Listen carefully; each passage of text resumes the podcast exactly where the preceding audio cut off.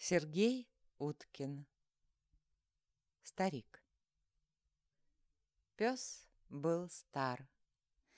Даже по человеческим меркам количество прожитых псом лет выглядело весьма солидно. Для собаки же подобная цифра казалась просто немыслимой. Когда к хозяевам приходили гости, пес слышал один и тот же вопрос. «Как ваш старик? Жив еще?»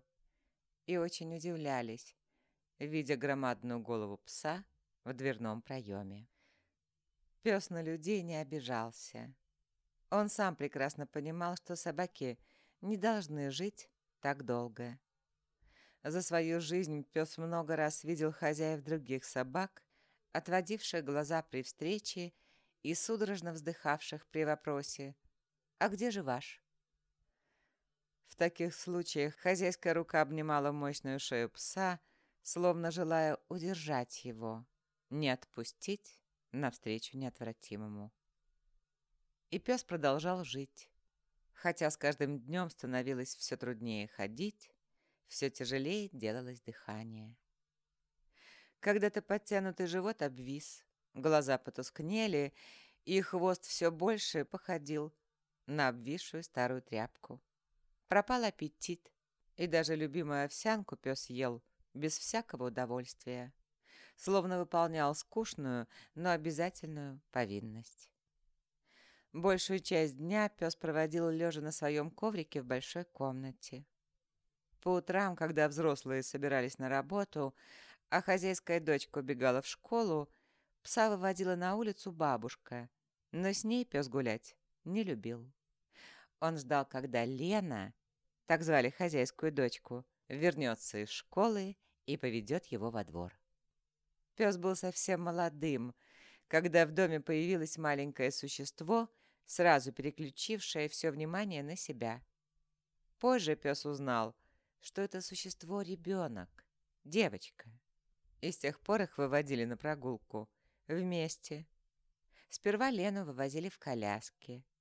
Затем маленький человечек стал делать первые неуверенные шаги, держась за собачий ошейник.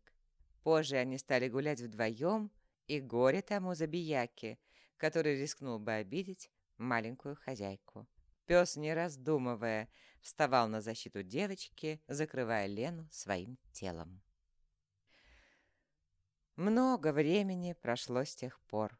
Лена выросла, Мальчишки, когда-то дергавшие ее за косички, стали взрослыми юношами, заглядывающимися на симпатичную девушку, рядом с которой медленно шагал громадный Сен-Бернар. Выходя во двор, пес поворачивал за угол дома к заросшему пустырю и, оглянувшись на хозяйку, уходил в кусты. Он не понимал других собак, особенно брехливую таксу с третьего этажа, норовивших задрать лапу едва ли не у самой квартиры. Когда пес выходил из кустов, Лена брала его за ошейник, и вместе они шли дальше, к группе березок, возле которых была устроена детская площадка. Здесь, в тени деревьев, пес издавна полюбил наблюдать за ребятней. Полулежа, привалившись плечом к стволу березы и вытянув задние лапы, пес дремал, изредка поглядывая в сторону скамейки, где собирались ровесники Лены. Рыжий Володя, которого когда-то пес чаще всех гонял от Лены, иногда подходил к нему, присаживался рядом на корточки и спрашивал «Как дела, старый?» И пес начинал ворчать. Ребят на скамейке собачье ворчание смешило. Но Володя не смеялся, и псу казалось, что его понимают. Наверное, Володя действительно понимал пса, потому что говорил «А помнишь?» Конечно, пес помнил. И резиновый мячик, который Володя забросил на карниз, а потом лазал его доставать.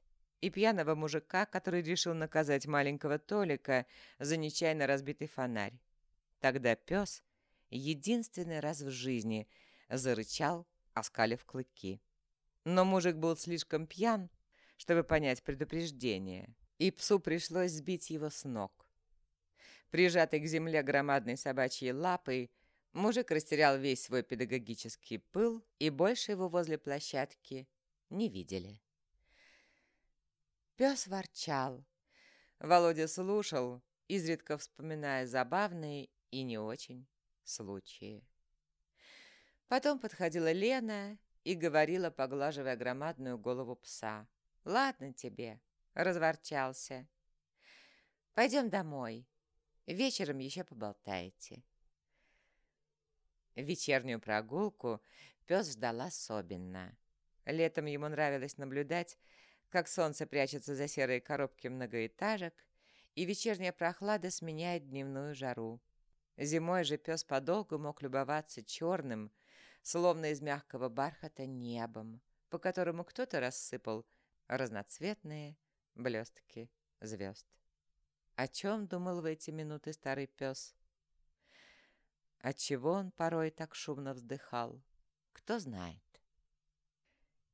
Сейчас была осень. За окном уже смеркалось, и капал тихий, унылый дождик. Пес вместе с Леной шел привычным маршрутом, когда чуткое собачье ухо уловило необычный звук.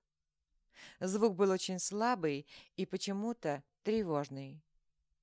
Пес оглянулся на Лену. Девушка звук не замечала.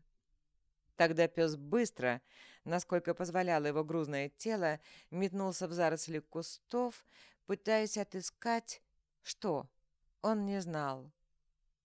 За всю долгую жизнь пса с таким звуком он еще не сталкивался, но звук полностью подчинил себе сознание пса. Он почти не слышал, как испуганно зовет его Лена. Он искал и нашел. Маленький мокрый комочек разевал крошечную розовую пасть в беззвучном крике. Котенок. Обычный серый котенок, который только неделю назад впервые увидел этот мир своими голубыми глазами, задыхался от затянутой на его горле веревочной петле. Передние лапки его беспомощно хватались за воздух, задние же едва доставали до земли. Пес одним движением мощных челюстей перегрыз ветку, на которой был подвешен котенок. Тот плюхнулся в мокрую траву, даже не пытаясь подняться. Осторожно, чтобы не помять маленькое тельце, пес взял его зубами за шкирку и вынес к Лене. «Что за дрянь ты при...» Начала была Лена и осеклась. Тихонько ойкнула, подхватила маленький дрожащий комочек, попыталась снять петлю, но мокрая веревка не поддалась. «Домой», — скомандовала Лена. Пес задумчиво смотрел вслед убегающей Лене, потом устало заковылял к подъезду. Котенок выжил. Три дня лежал пластом, никак не реагируя на суету вокруг. Только жалобно пищал, когда большой бородатый человек со странной кличкой «ветеринар» делал уколы тонкой длинной иглой. На четвертый день, завидев шприц, котенок заполз под диван, чем вызвал сильное оживление среди людей. А еще через неделю по квартире скакал озорной и абсолютно здоровый кошачий ребенок. В меру хулиганистый и непослушный. Но стоило псу слегка рыкнуть или хотя бы грозно посмотреть на озорника, и котенок тут же становился образцом послушания. А пес день ото дня становился все слабее, словно отдал частичку своей жизни спасенному котенку. И как-то раз пес не смог подняться со своей подстилки. Опять вызвали ветеринара. Тот осмотрел пса и развел руками. Люди долго о чем-то говорили. Лена тихо плакала. Потом звякнуло стекло, ветеринар стал подходить к собаке, пряча руки за спиной.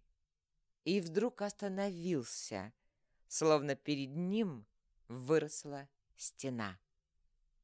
Но это был лишь маленький серый котенок. Выгнув спинку дугой и задрав хвост, котенок первый раз в жизни шипел. Отгоняет пса что-то непонятное, но очень страшное. Котенок очень боялся этого человека со шприцем, но что-то заставляло его стоять между псом и ветеринаром. Ветеринар постоял, глядя в полные ужаса кошачьи глаза. Отступил назад, повернулся к Лене. Он не подпустит. Уберите котенка. Нет. Лена, воскликнула хозяйка. Но зачем же мучить собаку? Нет, пусть будет как будет. Без уколов. Ветеринар посмотрел на котенка, затем на заплаканную Лену, снова на котенка и ушел. Люди разошлись по своим делам. Квартира опустела. Только бабушка возилась на кухне, изредка всхлипывая и шепча что-то невнятное. Пес дремал на подстилке, положив громадную голову на лапы и прикрыв глаза. Но не спал. Он слушал дыхание котенка, который беззаботно спал, уютно устроившись под боком пса. Слушал и пытался понять, как этот маленький слабый зверек сумел отогнать большого и сильного человека. А котенок спал, и ему снилось, что псу опять угрожает опасность, но он снова и снова прогоняет врага. И пока он, котенок, рядом, никто никто не посмеет забрать его друга.